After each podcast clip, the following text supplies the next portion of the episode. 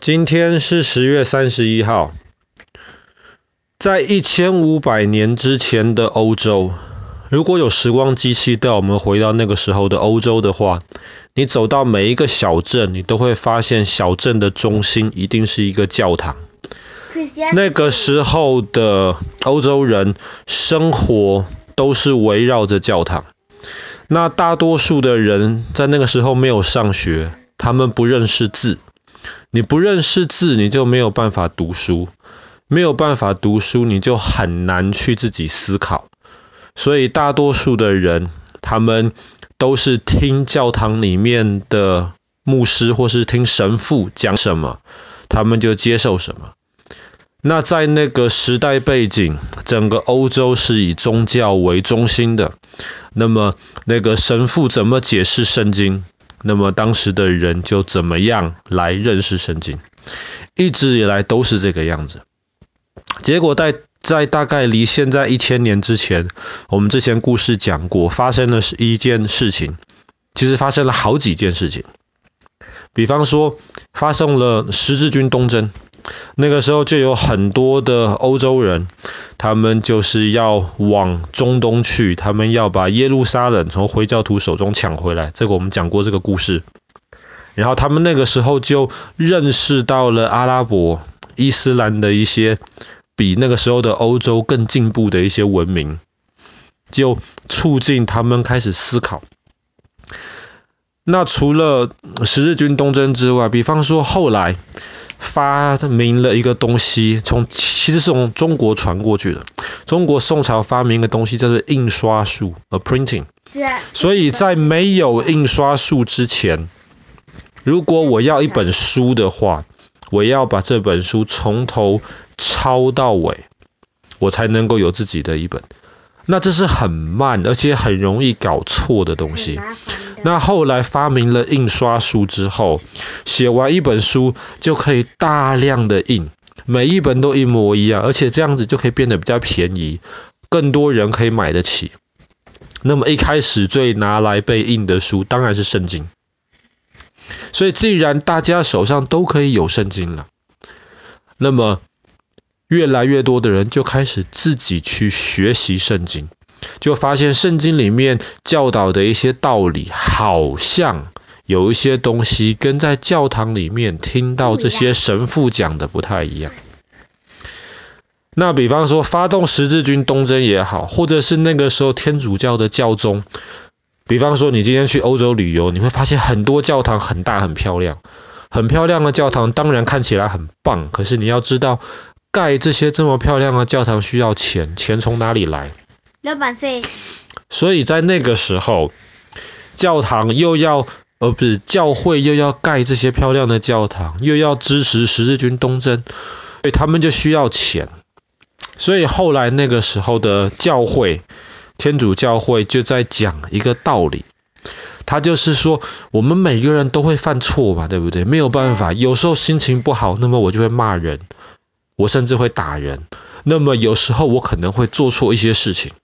我们都会犯错，可是我们都知道，如果我们犯错的话，我们就不能上天堂啊。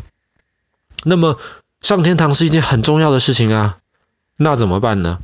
那时候天主教会就想到了一个办法，他们就从圣经里面随便找了一些经文，支持他们这种犯法。办法是什么？他就是说，今天我们教会有权利。卖给你一个赎罪券，上面就是一张纸，你花钱买了之后，纸上就有说，比方说十年，那是什么意思呢？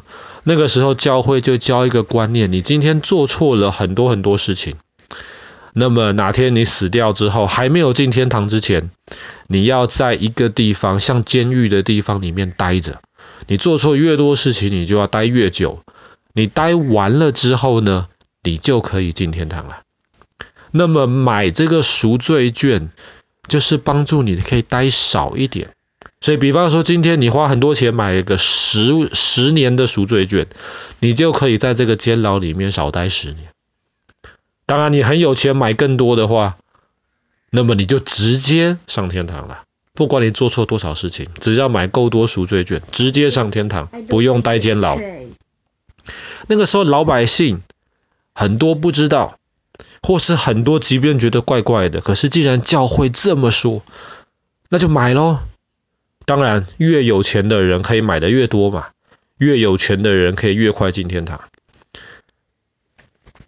可是因为爸爸刚刚说到的，因为大家开始慢慢思考了，因为越来越多人自己有圣经，可以自己去研究圣经了，所以后来有些人就觉得这件事情好像不太对。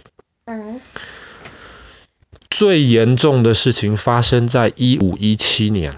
一五一七年的时候，那个时候罗马教廷要盖圣彼得大教堂。今天全世界最大最有名的教堂就是在梵蒂冈的圣彼得大教堂。那要花很多很多钱，那怎么办？那个时候的天主教就出了一个特别的赎罪券，很贵很贵，特别的赎罪券。它特别在哪里？特别在其他的赎罪券上面有时间，十年、五年、二十年。特别的赎罪券上面没有时间，你只要买了之后，你过去犯的罪，你现在犯的罪，你未来会犯的罪，全部都不算。买了直接保证上天堂。I don't believe it. 哇，那个时候这个特别赎罪券一出来，多少人抢着凑钱买啊！我只要买到了，教会告诉我，我就直接上天堂了。可是这件事情搞得太严重了。后来在一五一七年的时候，那个时候的德国有一个大学的教授，他是专门研究圣经的。他就读了圣经之后，就发现罗马教廷讲的这个东西是错的。居然是假的。他对圣经的理解是：人要上天堂，不是因为你多么虔诚，不是因为你每个礼拜都去教会，你每天读圣经，也不是因为你做了多少好事。比方说，今天，今天。可能我做了一件坏事，但是我做一百件好事把它补回来，不是这样子，更不是因为你买赎罪券，而纯粹只是因为你相信耶稣而已，就是这么简单。你只要真正相信耶稣，你就可以上天堂，根本不需要花钱买那个赎罪券。后来在一五一七年的今天十月三十一号，这一个。大学教授叫做马丁路德，马丁路德就在他的大学的门口上面就贴了一张海报，这张海报上面举了九十五点反对罗马教廷当时做的很多很多的事情，九十五点，他就贴上去了。其实当时他贴上去的时候，他也没有想太多。他只是把他对圣经的理解跟罗马教廷对圣经的理解很多不同的地方贴上去，他可能只是希望引起一阵讨论。可是连马丁路德自己都没有想到的是，原来那个时候有这么多人对罗马教廷做的事情不满，所以当这个九十五条贴在大学门上之后，马上被人家开始去印刷，到处传，到处送。结果很快的就开始掀起了接下一百多年的宗教改革，因为当时马丁路德就是在抗议罗马教廷赎罪券或者是一堆奇怪的思想，所以后来马丁路德以及比较支持他那一边的基督徒后来就分出来了，英文就叫做 Protestant。Protestant, protest, protest 就是抗议的意思。你如果直接翻译成中文，新教就叫做抗议宗。抗议中就是当时抗议天主教的这个。那当然，今天我们新教就叫做基督教。那原来罗马天主教我们还是叫做天主教。那后来呢？马丁路德这个一贴出来了之后，天主教会很生气啊？为什么？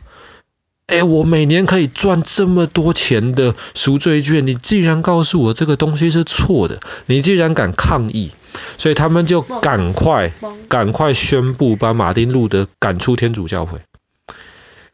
结果马丁路德自己被赶出天主教会，但是有非常非常多的人就跟着他脱离了罗马教会，所以就创立了这个新教。那后来，你如果在欧洲大概画一条线，你就你就会发现这条线的 ver 呃平行的，就是 a horizontal 水平，以阿尔卑斯山为中间的话。你就会发现这条线的北边，绝大多数都是新教，都是抗议中的，多数都还是支持罗马教廷的。那在中间中欧的这个地方，特别就是今天德国的中欧，当时就是新教跟旧教在争的这个地方。所以后来后来发生了三十年战争。这个爸爸记得几个月之前跟你讲过，三十年战争非常非常惨的一场仗。主要就是当时的抗议中，新教跟天主教旧教双方在争执。但当然，这个已经是五百多年前的事情了。后来的天主教会，他们也完完全全的在重新思考。现在天主教也承认赎罪券完全是一个错的事情。当时的天主教会很多事情太腐败了，教堂盖得这么漂亮。当时的神父把很多信徒奉献出来的钱拿去自己乱花，这些都是错的事情。所以现在的天主教会其实跟现在的新教基督教会本身的差异已经没有那么大。但是在五百年前，当时为了这个新教跟旧教的这个差别，可以说在整个欧洲引起了腥风血雨，闹了一百多年。但当然，中间还有很多所谓的新教跟旧教的区别，其实也不是那么明显。比方说英国好了，英国当时也自己成立了新教的一个支派，今天我们说的英国国教。可是这个英国国教，对，其实这个英国国教跟天主教一点都没有差别，其实真的是一模一样。那为什么要成立一国教呢？他是抗议什么呢？其实只是因为当时的英国国王想要离婚，天主教的教廷不让他离婚，他就看你教皇不让我离婚是吧？那么我就自己建立一个新教，就是这么一个荒谬的一个理由，这样子就跳出来建立了一个建立了一个英国国教。所以搞到后来，现在其实，在英国相信主教的人，其实比相信英国国教的人还要多。想一想，其实蛮有趣的。好了，我们今天的故事就讲到这边。从一五一七年，马丁路德在他的那个大学的门口贴上了九十五条之后，开始一百多年的宗教改革。